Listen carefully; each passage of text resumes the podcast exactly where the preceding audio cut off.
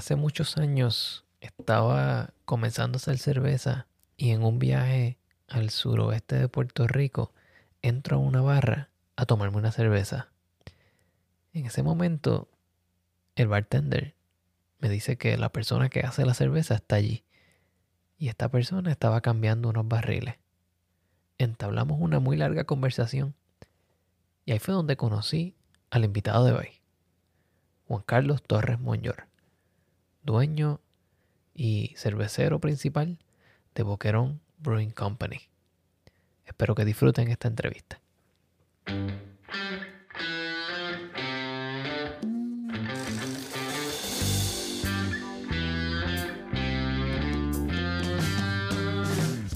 Bienvenidos a The Food Engineer Podcast, un podcast dedicado a la exploración de alimentos y bebidas fermentadas. Yo soy tu anfitrión, Cristian Mercado.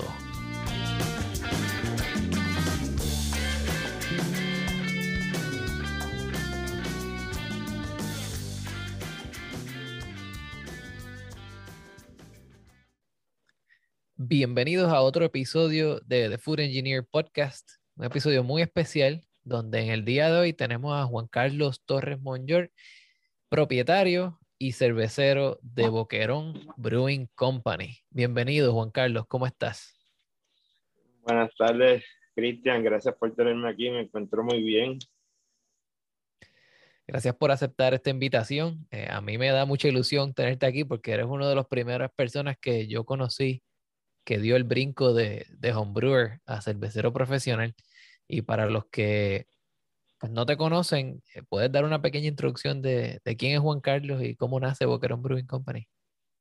Eh, seguro. Eh, Boquerón Brewing Company como tal nace en el 2011, pero la idea de, tener una cervecera artesanal nace cuando yo comencé a hacer cerveza casera en los 90, cuando estaba en la universidad en Nueva Inglaterra, la Universidad de New Hampshire, estudiando ingeniería civil ambiental. Y eso fue para la época de 1992, que yo hice mi primer batch de cerveza artesanal. La idea de, tener una cervecera pues surge en aquel entonces, pero en aquel entonces era sumamente complicado y no era tan viable como es hoy en día, en el sentido de que la accesibilidad de los equipos era mucho más compleja en aquel entonces, porque equipos de, de nivel que yo tengo aquí en Boquerón no existían.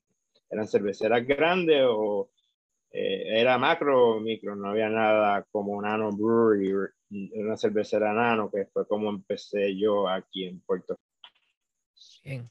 Entonces empezaste, wow, en los años 90, cuando fue básicamente el, segundo boom de, cerveza artesanal.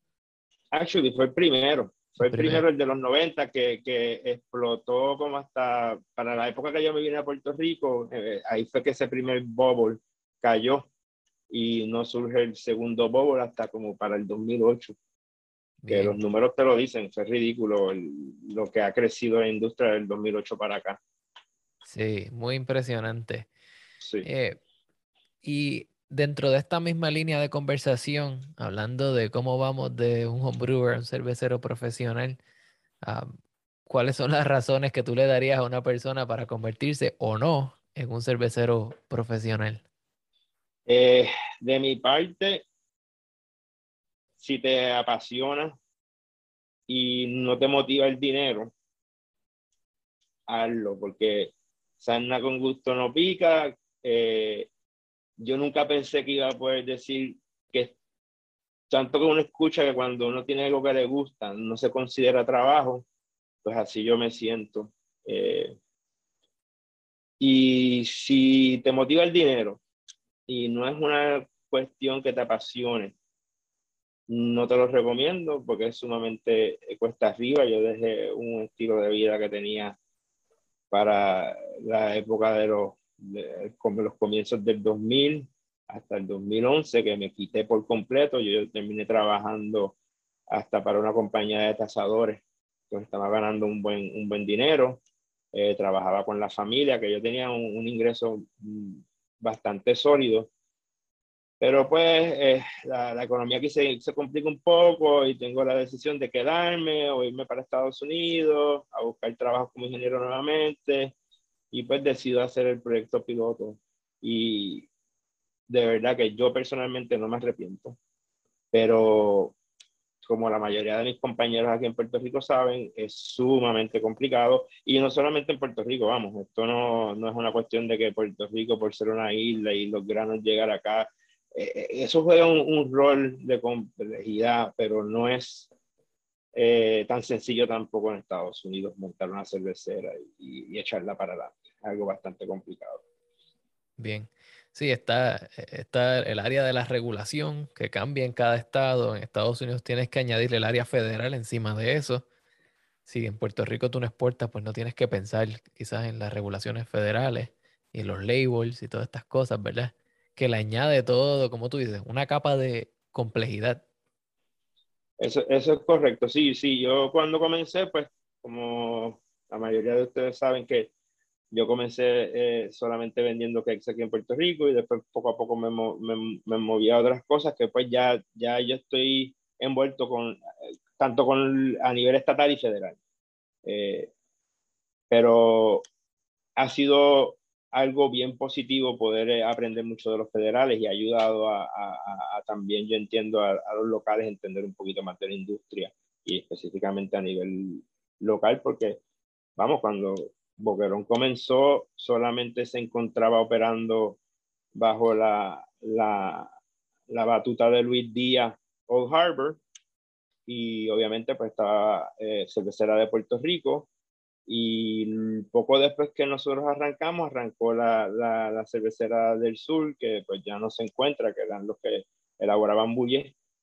Y un par de años después, pues comenzaron a surgir más nano cerveceras. Y yo lo miro algo similar como pasó en los 90 en Estados Unidos. Aquí hubo un bubble de uno o dos años que eh, arrancaron un par de cerveceras, llegó María o un poquito de María, pues ya se habían dado cuenta que por la cuestión de los impuestos y eso no era un proyecto viable.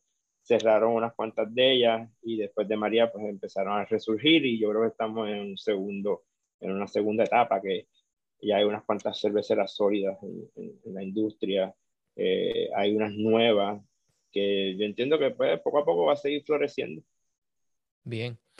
¿Sabes, Juan Carlos? La, la primera vez que, que, yo te conocí fue creo que como para el 2011-2012.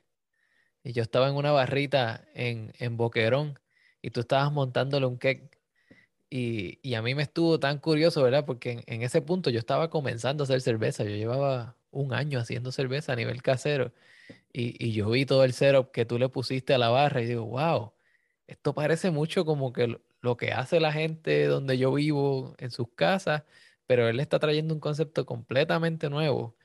Eh, ¿tú, ¿tú, dirías que tú en cierta manera tuviste que crear tu propio mercado empezando en Boquerón?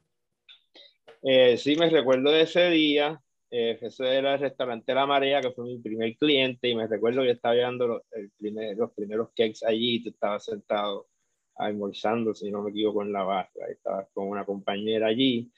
Este, sí fue, fue un poquito interesante hablarle del concepto a los comerciantes del área y no todos se prestaban para la idea y este muchacho, eh, Juan Miguel, el propietario, el chef de la marea, me dio la oportunidad. El cuento largo corto fue que me hizo una prueba con varias personas antes de aceptar el producto en el negocio. Las personas lo probaron en la cervecera, le gustó y él me dio la oportunidad. Ahí florecieron amistades, tanto así que el, el artista gráfico de Bogron Brewing sale de esa primera reunión que tuve eh, con, con Juan Miguel y, y, y, y varios amigos de él, entre ellos estaba Nelson. Y Nelson desde ese día y hicimos un clic y él es el artista gráfico de Boquerón el día de hoy. Wow, súper interesante. Y de hecho, a mí me encanta el arte que ustedes ponen en, en ¿verdad? en las latas y en las botellas. Eh, yo diría que es un arte bien cohesivo. O sea, sabes que es una lata de boquerón o una botella de boquerón cuando ves esos patrones eh, simples, repetitivos y artísticos que, que, son bien llamativos. Sí, Nelson, Nelson, de verdad, como te digo, de, eh, eh, cuando yo lo conocí, teníamos el logo de Boquerón y teníamos la etiqueta de la Pale Ale y la, y la Blonde Ale, que eran bien básicas, bien este, retro. Y yo le di a él el concepto, porque ahí yo le di a probar a él la Crash Boat IPA, que era la tercera cerveza que yo iba a lanzar. Y él le encantó tanto y me preguntó de dónde había hecho el arte, etcétera, etcétera. Y le di la idea de la Crash Boat. Y si te digo que eso fue, yo le dije a él el concepto que yo quería y esa lata, eh, ese, ese, arte no ha, no ha cambiado, ha cambiado algo, pero ha sido mejorado, perfeccionado, pero el, concepto como tal, que es el que continúa, que, que ha continuado evolucionando con la, con la marca, eh, fue gracias a ese, a ese diseño de Nelson de la Crash Boot IPA. Juan, y en, hablando, ¿verdad? entre, ¿verdad? El área de diseño, el área de tener una cervecería versus el área de ir y, y llevar unos cakes de vez en cuando, ¿verdad? Hay distintas modalidades de ser cervecero. Hay cerveceros que tienen como tú una cervecería en un lugar que son propietarios y hay cerveceros que simplemente rentan espacio eh, aprovechando la infraestructura de una compañía más grande. ¿Nos puedes hablar un poquito de, de esos modelos de negocio? Pues sí, yo, yo estaba aprendiendo obviamente del 2017 para acá sobre esos temas, porque pues yo solamente elaboraba en la fábrica de, de Boquerón y yo comencé elaborando barriles, luego cuando hice la primera expansión que fue en el 2013 que cambié de una cervecera de medio barril, que son aproximadamente 15 galones, a, una cervecera de 5 barriles. Eh, cada barril son 31 galones. Este,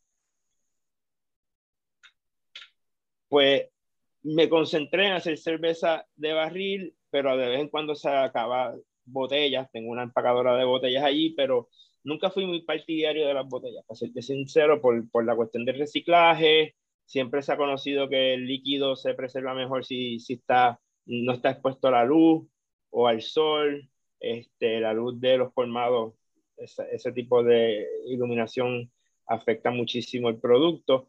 Pero cuento algo corto fue que luego de que en el 2015 firmé un contrato de distribución con la gente de Besuárez para ellos distribuirme los cakes solamente de Blonde y Crash Boat. El resto de la distribución yo me quedé con ella de temporada. Ellos me pidieron que qué podíamos hacer para resolver el problema de que cada, yo les estaba entregando a ellos 20 cakes semanales y se de. Y solamente tenían como 5 o 6 cuentas y no podían crecer más y me pidieron resolver esto y ahí se toca el tema de hacer lo que le llaman eh, una cervecera por contrato. Una cervecera por contrato es una cervecera que básicamente utiliza las licencias de otro lugar y elabora su producto bajo su marca. Pero estás utilizando las licencias y básicamente eh, la parte legal es lo que lo hace una cervecera por contrato. Luego de par de años que yo pues me, me, me hago amigo del dueño de la cervecera y ya me empiezan a conocer más a fondo, fue creo que ya para el 2000, final del 2018, cuando estábamos ya para lanzar a Crash Boat, que ellos mmm, me llamaron para una reunión. Pensé, me van a decir que tengo que hacer más volumen o algo, y me tocaron el tema de lo que se llama una, una licencia de eh, Alternating Proprietorship Agreement, que básicamente, si yo tengo mi licencia, y para esto tú tienes que tener una matriz en tu estado, que en este caso pues estamos en, en el territorio de Puerto Rico, el TTB te puede otorgar una licencia en esa cervecera siempre y cuando esa cervecera esté dispuesto a dejarte ser una cervecera licenciada en esa fábrica. Que para los propósitos ahora legalmente, nosotros somos una cervecera radicada en Puerto Rico con una sucursal con licencias y permisos en, en, en Stevens Point, que es donde empezamos a hacer el, el, el, la cervecería por contrato, pero ya no somos considerados una cervecera por contrato. Somos considerados una cervecera con una planta física en Wisconsin y una planta física en, en, en, en Puerto Rico. Pero para eso necesitas tener una matriz y una licencia federal y estatal en esa matriz. Interesante.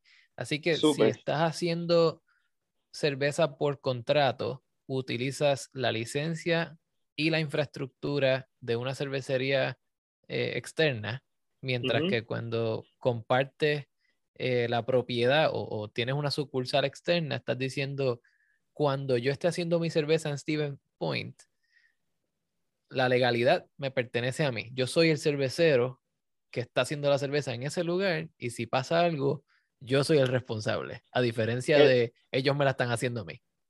Eso, eso es correcto. Si lo quieren mirar de esta forma, vamos a suponer que tú, Cristian, tienes unas recetas como homebrewer y tienes la dicha de que alguien la probó, le gustó, un distribuidor te dice, mira, Cristian, yo estoy dispuesto a, a distribuirte esa cerveza porque me encanta, pero tú no tienes la facilidad, pues tú vas a una cervecera de contrato y le dices, mira, me interesa hacer eso, negocias con ellos tus recetas, etcétera, etcétera, el formato que la vas a, a, a, a, producir y la elaboran ellos. Ellos se encargan, como tú dices, legalmente de hacer los reportes de TTV, de hacer las compras y el riesgo, entre comillas, es de ellos, porque si la, la receta es tuya y si el producto, ellos siguen la, la receta tuya y tú estás allí presente y siguen todas tu, tus especificaciones del SOP y la receta no queda como, pues ya ellos te lo dicen, si no sabes, eso es, tú, pues yo seguí todas las especificaciones tuyas. Pero ahora bien, si, si pasa algo que está fuera de eso, ellos se responsabilizan. Porque entonces cae bajo ellos, especialmente si hay que votar una cerveza, ellos tienen que ver con TTV, tú tú no tienes que ver nada de eso en la parte legal. Ahora, pues, como un AP eh, agreement que tenemos, pues nosotros, yo básicamente, como tú dices, legalmente cuando yo pongo el pie allí, que casualmente voy esta semana, pongo el pie allí, Boquerón es el dueño de todo lo que está pasando. Si se daña algo, Boquerón tiene que arreglarlo y tan pronto empaco, pues entonces ya. Pero hasta que no lo recoge Besuárez en el, en el warehouse, eso es problema mío Juan Carlos, y ¿verdad? Yo he estado en contacto con la parte legal de la producción de cerveza en Puerto Rico por un tiempo. Y, hubo un momento donde yo quise comenzar mi cervecera en Puerto Rico. Y cuando corrí los números, eh, me di cuenta que era, era bien difícil salir de lo que le llaman el break-even. Eh, y eso parece haber cambiado recientemente cuando se, se creó una escala contributiva un poco distinta por volúmenes para la cervecería hace algunos, creo que tres años o algo así. Eh, ¿Cómo eso le afecta a una cervecería como Boquerón? Bueno, nos ayudó definitivamente a hacer el proyecto un poco, un poco más viable, porque volvemos aquí, el, el problema más grande es el costo de inversión que hay que hacer para poder llegar a un volumen que sea viable y tú puedas decir, esto vale la pena. Yo tuve que coger un préstamo eh, y básicamente yo, yo trabajaba para pagar las deudas. Yo no, me, yo no me estaba echando nada del bolsillo por los últimos 10 años. Vamos, eh, yo vengo a sentirme un poquito más cómodo en este pasado año en, el 2021, si lo quieren mirar así, porque nosotros lanzamos eh, la, vamos, vamos, del 2011 al 2017, yo no, yo estaba en el rojo, en el bottom line, perdiendo dinero y yo sacando de mi, de mi, de mi dinero personal, de mis ahorros y viviendo de eso, hasta que me quedo básicamente en cero y lanzamos la Blonde y si yo no hubiese hecho ese, ese acuerdo con Besuárez, yo no estaría aquí hoy en día porque llegó María y como ustedes saben, pues María nos tuvo en el piso por cuatro o cinco meses, pero Besuárez me había puesto una orden para las navidades del 2017. Y ellos fueron tan, me apoyaron que me la pagaron a pesar de que no había llegado a Puerto Rico para darme la mano, porque la cerveza estaba lista. La cerveza literalmente se empacó la noche que María tocó a Puerto Rico. Ese día se, se, cogemos el cantazo. Que ahí ya el dueño de la cervecera me trató de comunicar, se trataron de comunicarse conmigo, que estábamos bien. Y logré sobrevivir con ese poquito de, dinero que me sobró, pues, pues, obviamente todo lo que teníamos acá se perdió, no teníamos luz, agua. Pues, empiezo a respirar un poquito. Después de eso viene Crash Boat, y eso fue 2019, 2018 a finales del 2018, 2019, pues ya yo estaba viendo la luz al final del túnel, cuando empiezo a hacer la, la, decisión de vender cerveza en el local al principio del 2020, me otorgan las licencias para poder vender en, en, en la cervecera cerveza to go, no para consumo on-premise, y sabemos lo que pasó para febrero del 2020. La pandemia llegó, marzo nos encerraron y estuvimos encerrados, pero en eso tengo que decir que también Hacienda se portó muy bien con nosotros porque nos permitieron producir. A, mí después de dos, tres semanas me llamaron de Hacienda y me dijeron, mira, tú, tú caes bajo industria, eh, tu industria cae bajo las que están permitidas a continuar operando. Entonces, pues yo pude ponerme a elaborar otra vez y entonces empecé a vender cerveza to go desde la cervecera y eso me, me permitió pues respirar un poco porque pues obviamente no se podía ir a Estados Unidos a hacer cerveza. Eh, habíamos tenido también la situación de los temblores par de meses antes, que había, había sido bien cuesta arriba. Pues finalmente el 2021 es cuando yo estoy con un pie adentro y un pie afuera, porque uno dice que va a venir ahora, que, que va a pasar, porque está brutal que, que ha sido uno detrás del otro, pero pues, ¿qué más puede pasar? Claro, eh, no solo ha sido una carrera difícil, sino que han venido obstáculos eh, los cuales tú no has tenido control sobre ellos. Pero de verdad que me alegro mucho que, una persona con eh, el ímpetu que tienes tú y, con las ganas de trabajar y echar para adelante se le estén dando las cosas bien, porque eh, la obra se ve. Y, y, yo que estoy, ¿verdad? A distancia, veo la progresión de tu producto y de tu compañía como marca también.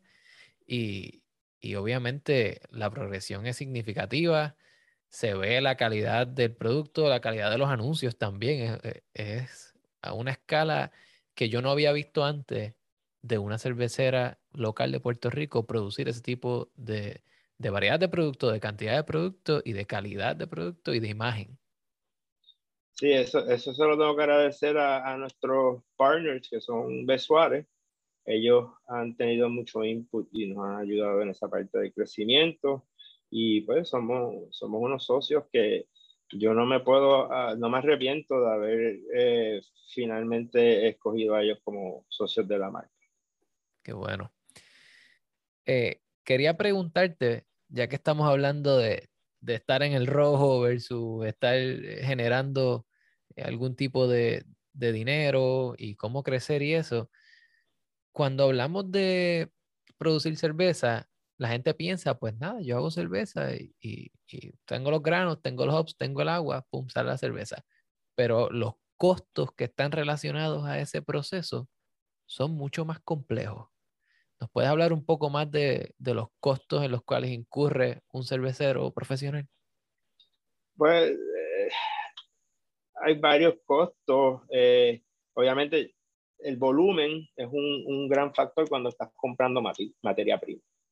Ese, eh, en cuanto a la materia prima. Obviamente, si tú, es como si yo trajera una paleta de cerveza a la vez, pues te la van a vender más cara el distribuidor, pues tienes que traerla en, en contenedores llenos de cerveza. Pues lo mismo, si tú puedes llegar a, a, a, un volumen suficientemente alto que tú puedas traer eh, paletas eh, o, contenedores llenos de, materia prima, pues ya tú ahí abaratas algo, porque te van a cobrar lo mismo que le cobra a cualquier cervecera. Que por esa parte es, es cuestión de cómo tú ves el volumen. Lo que aquí perjudicaba mucho o bastante, vamos a decir, era el impuesto, que eso ya se logró bajo la ley 280, que lo bajaran. Todavía dentro de la nación somos el territorio que más paga, más alto tiene de impuesto en, en, en, cerveza, pero de una cantidad sumamente alta, que era 2.55 el galón, nos la bajaron a 95 centavos el galón. Que pues eso ayudó muchísimo. Pero aquí hay dos aspectos que son, sabemos que son súper complicados, es el costo de, del agua y el costo del, eh, del, eh, del servicio eléctrico. Y eso, pues, para, para más decirte, es parte de lo que me tiene aguantado en hacer una próxima expansión de, de que si es viable montar un equipo tan grande, cómo hacerlo sustentable, cómo, cómo lograr que podamos estar utilizando la energía renovable para eso y buscar una solución a, a, la situación de, del agua. Porque el agua aquí es cara y lo sabemos, vivimos una, en una isla. Yo sé que la cervecera de, de Ponce estaba en un pozo, pero eso tampoco es tan fácil hoy en día conseguir un permiso para tú tener el pozo y sacar el agua del pozo. Eso también conlleva unos permisos específicos y es bastante complejo. Este, pero más aún es el equipo. Comprarte un equipo, que ahí es donde yo me recuerdo cuando yo hablé con unos cerveceros allá, cuando estaba haciendo research, me dijeron, no escatimes en equipo. Uh -huh. ese, es el, ese es el error más grande que a veces hacen los cerveceros cuando empiezan a escatimar en equipo. Y un equipo, pues, a menos que tú tengas el capital ahí puesto y lo quieras invertir tú mismo y no pedir dinero prestado, pues esa es la parte que a mí más yo sufrí. Tener que pagar un préstamo mes a mes, un préstamo comercial que usualmente te lo dan a 10, 10 años, que eso para amortizar, pues el pago es mucho más alto y es complicado. Es complicado sí. y para una planta pequeña, cuando tú estás hablando de una planta de par de pesos, de, vamos a decir, una planta de, de, de 10 a 15 barriles o 20 barriles, que con todo eso es pequeña, te sale en un costo bastante alto y no todo el mundo tiene capital para ponerlo ahí sin pedirlo prestado. Claro. Hace poco estaba hablando con el profesor eh, Doug Miller de la Escuela de Hotelería de Cornell y estábamos hablando sobre los costos de, de comenzar una cervecería versus otro tipo de negocio.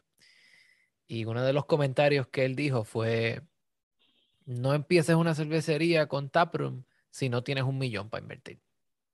Porque entre el equipo, el taproom y si vas a tener comida, tú vas a necesitar por lo menos un millón para empezar y, y, sobrevivir un año.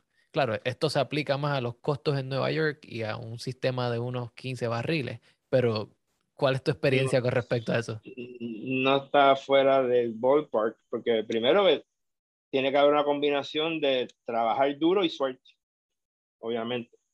Porque tú puedes trabajar duro, pero que yo he tenido una dicha que se me han abierto unas puertas increíbles con, con Besuárez, con de la primera, el, el clic que hubo con, con la cervecera en, en, en, Wisconsin.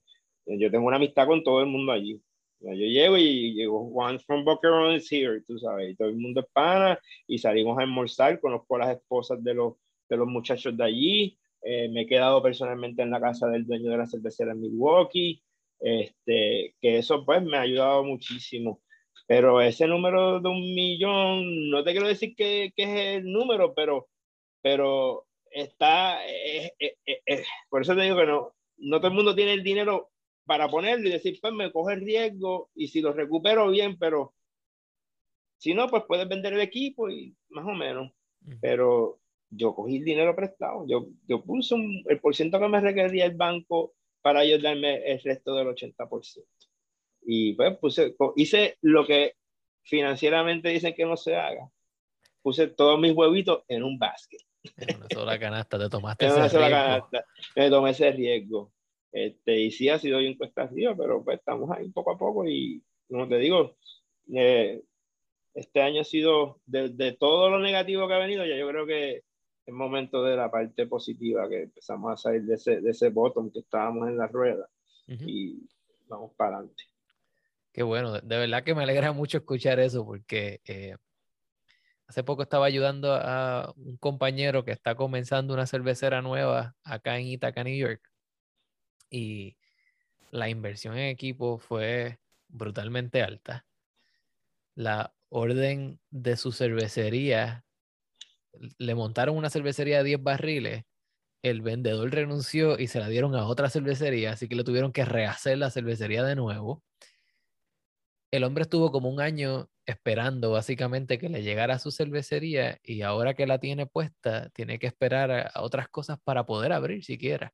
Entonces tú me estás iluminando con respecto a la parte financiera, donde tú pones, digamos, un 20% y estás pagando esa amortización mensual. Un equipo que está sentado allí haciendo nada, no generando capital, no generando eh, producto, y tú sigues pagando. O sea, mientras no entre dinero por esa puerta, y tú estés pagando, tú básicamente estás perdiendo. Y a eso no le añadimos la parte de la tasación, eh, perdóname, la, e, el área de los taxes, que te va a cobrar Hacienda, donde en Puerto Rico es un poco distinto, ¿verdad? Tienes que pagar por producir. y, y, entonces te crea todo este revolú de costos que, que es súper complejo. Te quería preguntar, eh, mencionaste su sostenibilidad con respecto a agua y energía. Y eso es un tópico que a mí me fascina. Em, lo que produce una cervecería como desperdicio, y especialmente Boquerón porque está en un pueblo, ¿cómo se maneja eso para evitar tener un impacto muy grande en, las tuberías, en el alcantarillado? Y, y, cómo tú ves el crecimiento de Boquerón tomando en cuenta ese tipo de impacto que puedes tener en el procesamiento de aguas municipales. Es sumamente interesante y, y, de la misma forma he vuelto a aprender de eso con la cervecera en, en Wisconsin. Esta cervecera ha sido una escuelita increíble.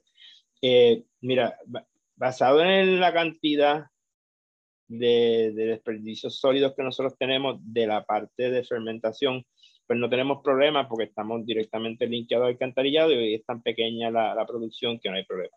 El desperdicio de, de, los granos se le regala a una persona de, del barrio que, que cría puercos y, y, y, vacas y ese tipo de ganado. Eh, ahora bien, tomando en consideración futuras, una expansión, pues hay dos opciones. O llegar a un acuerdo con el municipio o la planta de tratamiento que tú vas a estar utilizando para eh, eh, disponer de la, de la, de la materia eh, de los desperdicios de la cervecera o tener tu propia planta de, de, de, tratamiento. Son dos opciones. ¿okay? Uh, aquí yo entiendo que, por ejemplo, entiendo que la de Mayagüez tiene su propia planta de tratamiento.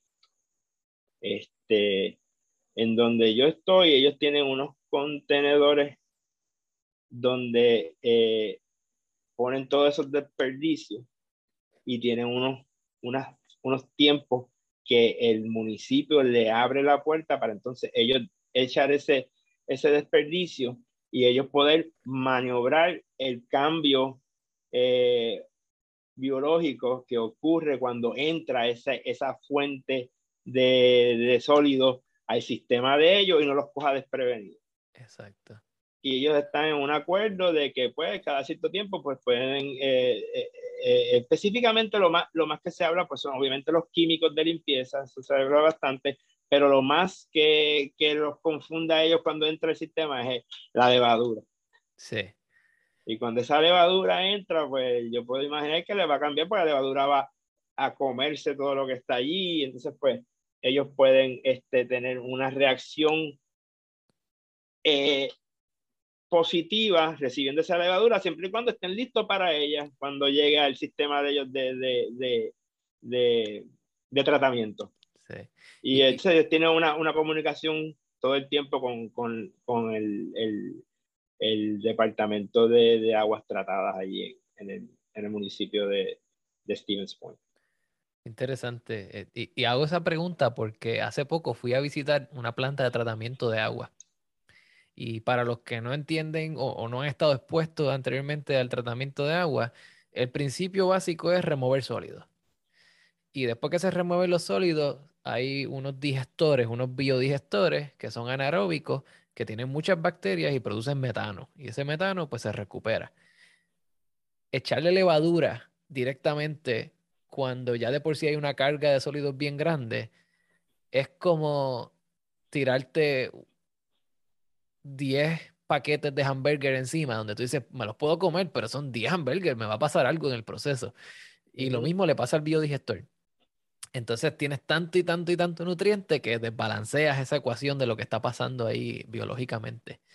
Y, es súper interesante. Es un problema que todas las cervecerías tienen que, que tratar con ellas eh, como tú dijiste, hay gente que tiene su propia planta de tratamiento, lo cual es una inversión millonaria adicional. Eh, pero yo, yo visualizo un futuro donde hacer cerveza sea hecho de una manera bien sustentable, donde eh, estemos en comunicación continua entre la cervecera y el desperdicio de agua, donde toda cervecería en teoría podría estar conectada a un alcantarillado, pero bueno, eso soy yo soñando.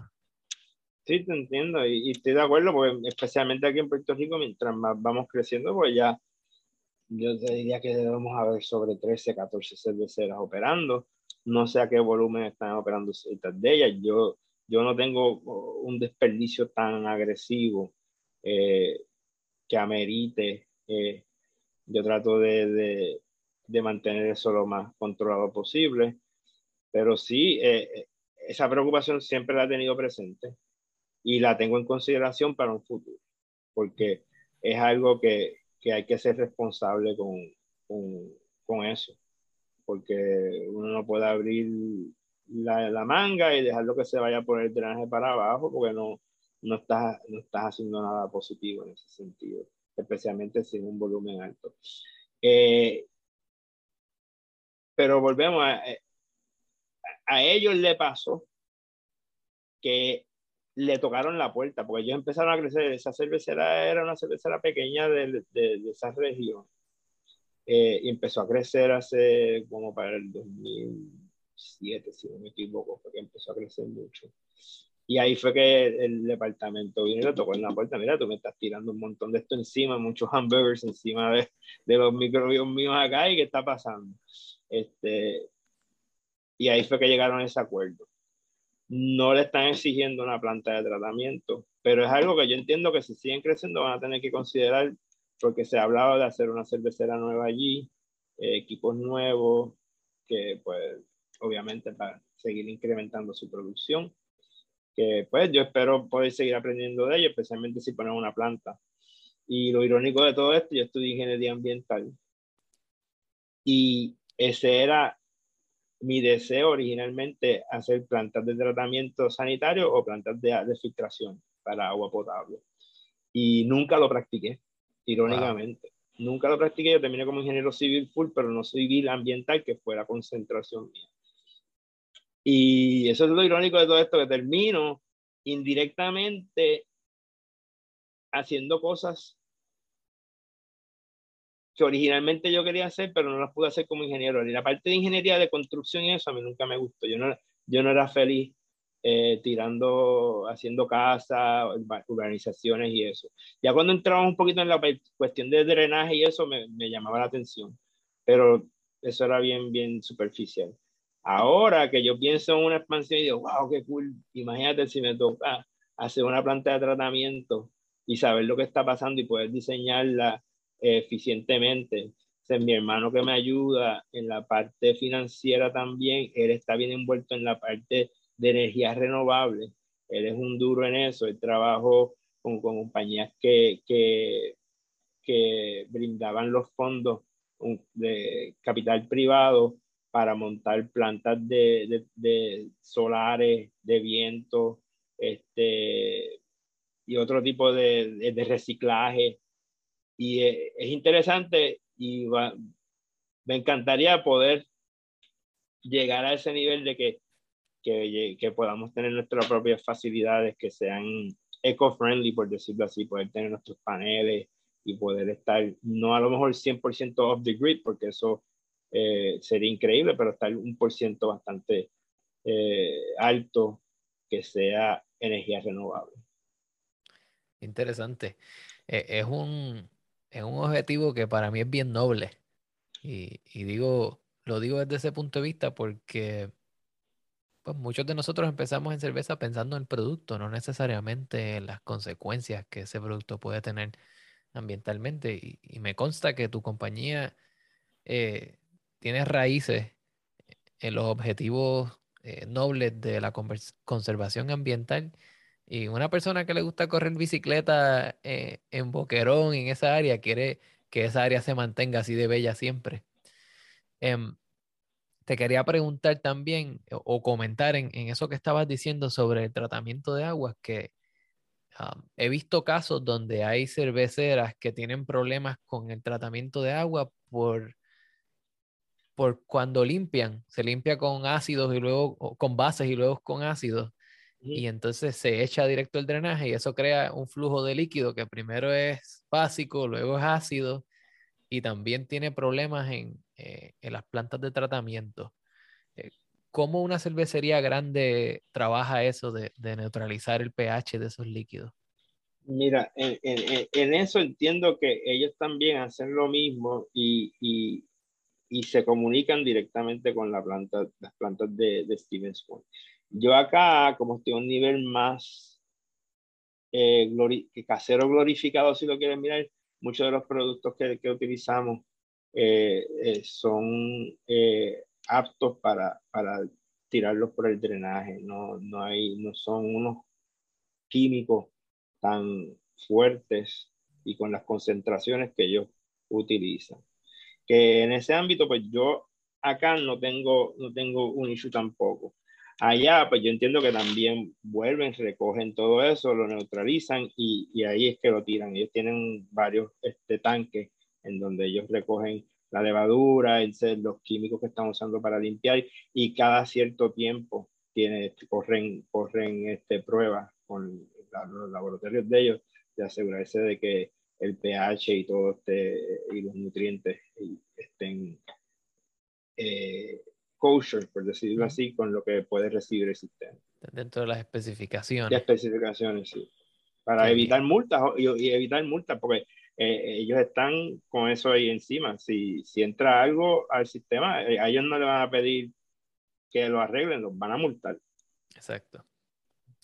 Sí, hace poco vi el caso de una cervecera regional en el área donde yo vivo, donde pagan multas constantemente pagan multas porque no tienen un sistema donde puedan poner ese líquido, como tú explicaste, ponerlo, neutralizarlo y dejarlo ir cada cierto tiempo cuando la planta pueda procesarlo. Y entonces, pues, tiraban eh, líquidos con pH alto y bajo, desestabilizaban la planta de tratamiento y llevan como cinco años pagando multas. Así que, pues, es algo que tienen que tener en consideración. Y, yo no quiero que esta entrevista termine en un tono negativo, simplemente quiero que las personas que estén considerando ir de homebrewers a, a cerveceros profesionales entiendan que esto es una ecuación con muchas variables. Eh, eh, eso es correcto. Yo trato de no traerle ese tema porque yo, yo asumo que durante el transcurso de ir de pequeño, pues no creo que nadie va a llegar de la noche a la mañana ese salto y van a ir aprendiendo como yo he ido aprendiendo autodidacta y como te digo, esta escuelita de, de Stevens Point eh, de cómo elaborar, a cómo limpiar tus tanques y, y varios procesos que uno tiene un, un, un, un, un SOP, pues uno va aprendiendo de esa gente y, yo creo que todo el mundo que se meta en esto debería pensar, pues, baby steps. Porque tirarse una muy grande sin saber. Lo mejor que yo hice fue comprarme el Zapco. Del Zapco ir a cinco barriles y de cinco barriles ir a Stevens Point. Si yo trato de montar una cervecera de 20, 30 barriles, que no suena como mucho, no, no, no es lo mismo porque ya empiezas a, no es lo mismo limpiar un tanque de 5 barriles, limpiar uno de, de 30 barriles que tú no lo puedes ver por toda, yo abro el mío y lo miro y estoy bastante certero, pero ya cuando estás a ese nivel, tú tienes que usar unos productos cáusticos que, cáusticos que te van, que son sumamente peligrosos comparados con los que yo uso, que ya conllevan lo, lo que estamos hablando, tener un control de calidad de cómo tú vas a, a, botar ese producto y pero necesitas ese, ese, ese, esos alcalinos y esos ácidos más fuertes para poder eh, combatir cualquier bacteria que se te pueda quedar en ese tanque. Si lo quieres mirar así. Este, y pues yo personalmente todavía lo pensaría mucho y me daría mucho miedo tirarme un, un, una cervecera de 30 barriles. Sí, la diferencia es, es, grande. Es, es, grande, es grande, es bien grande. Sí. Qué bien. Juan Carlos, eh, quiero agradecerte mucho por dedicarme tiempo a mí y, y, a, y, a, esta audiencia a hablar un poco más de los detalles que conlleva eh, abrir una cervecería a nivel financiero, legal, a nivel eh, de permiso, de transportación, de partnerships eh, que tú tienes, ¿verdad?, con otras industrias. Si la gente quiere aprender más sobre Boquerón Brewing Company y si quieren entrar en contacto contigo, ¿dónde te pueden conseguir? Pues hay varias formas. Pueden comunicarse directamente conmigo por email, que eh, es juan arroba boqueronbrewingco.com juan arroba boqueronbrewingco.com este, por Instagram o Facebook y ahí te van a dar mi número de teléfono, pues las redes ahora mismo yo no las estoy manejando, como les, como les dije ahorita, que pues el partnership que tenemos con Besuárez como socio, pues tenemos una compañía de publicidad que nos está ayudando con eso, por eso han visto los cambios. Este, pero si le escriben por allí, ellos le darán mi número de teléfono y ahí yo me, me, me comunico con, con, la persona cuando me escriban o, o por email. Eh, si yo tengo la oportunidad, también se pueden comunicar conmigo en Brewing in the Caribbean en Instagram, que esa es mi página personal ahora, en donde yo pongo cosas de lo que estoy haciendo día a día de mi vida. Este, pero toda persona que me conoce que, que sabe que yo soy accesible dentro de lo que puedo, ¿verdad? Porque a veces estoy que estoy corriendo para arriba y para abajo, que esta semana pues yo me voy, paso mañana para Stevens Point y regreso de madrugada el sábado. Este, que pues cuando estoy allá es un poquito más complicado, pero trato de, de, de contestar todas las preguntas que me hagan y en un tiempo razonable. Excelente. De nuevo, gracias. Y a los que me están escuchando, si pueden conseguir el producto de Boquerón Brewing Company, eh, les exhorto que los apoyen porque, como dije anteriormente, tienen una misión noble y un producto de gran calidad. Gracias a un millón por la oportunidad, Cristian, y espero verte pronto por acá en nuestra pequeña y preciosa isla. Hasta pronto, Juan. Ok, cuídense mucho. Un abrazo.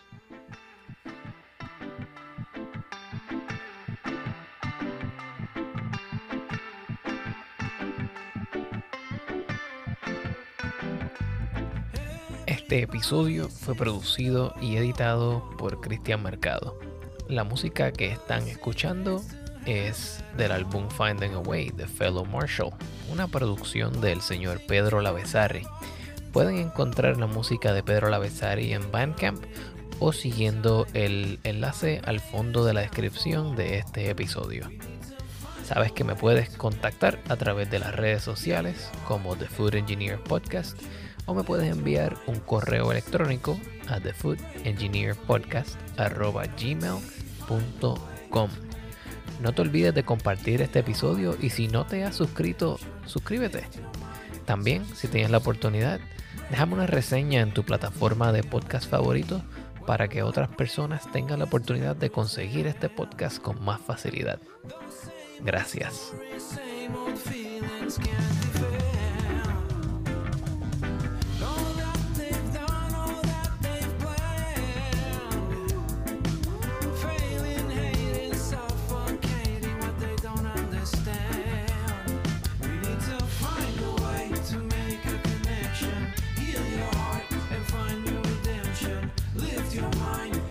so